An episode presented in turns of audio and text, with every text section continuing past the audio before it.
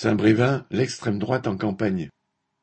La démission mercredi 10 mai de Yannick Moret, maire d'hiver droite de Saint-Brévin-les-Pins en Loire-Atlantique, suscite une émotion car elle est ressentie comme un succès de l'extrême droite.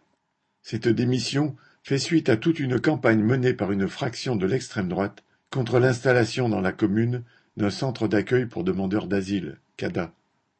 Des partisans de Zemmour et d'autres représentants des courants les plus activistes de l'extrême droite ont fait de l'installation des CADA, dont la localisation est décidée par l'État sous réserve de l'accord de la municipalité, un cheval de bataille depuis plusieurs mois. En janvier déjà, la municipalité de Calac, dans les Côtes-d'Armor, avait abandonné un projet d'accueil de réfugiés sous leur pression. La municipalité de Bélabre, dans l'Indre, est, elle aussi, le théâtre de manifestations. À Saint-Brévien-les-Pins, où le CADA est établi depuis 2016, L'extrême droite n'a jamais réussi à mobiliser beaucoup de monde, et même moins que les partisans du CADA.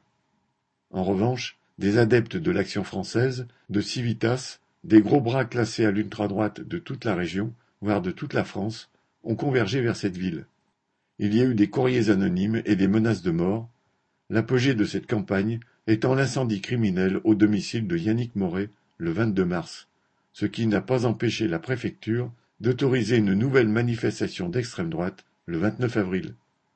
Ces agissements se sont succédés pendant trois mois sans réaction notable ni du préfet ni du gouvernement. Depuis la démission de Yannick Moret, Macron a condamné des attaques indignes et la première ministre Elisabeth Borne devait le recevoir à Matignon mercredi 17 mai.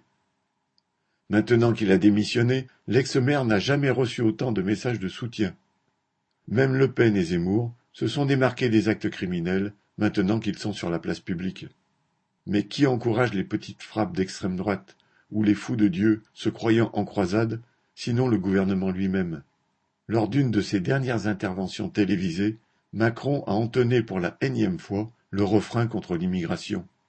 À Mayotte, à des milliers de kilomètres de Saint-Brévin-les-Pins, Darmanin a mis en scène une chasse aux pauvres et aux migrants pour la montrer à tout le pays.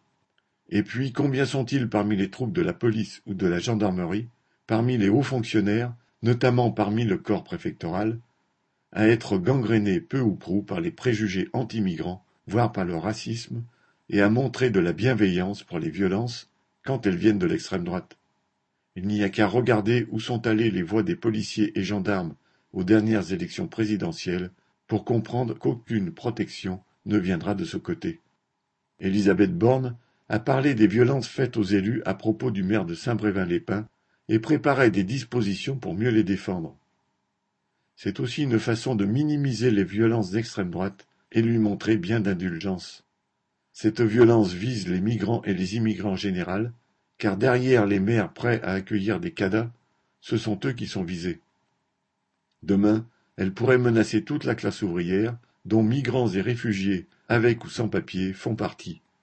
Si l'extrême droite s'enhardissait au point d'être considérée par le patronat comme un recours pour le maintien de l'ordre, pour se défendre, les travailleurs français et immigrés, côte à côte, ne pourront compter que sur leur capacité à s'organiser, certainement pas sur le gouvernement et ses troupes de répression.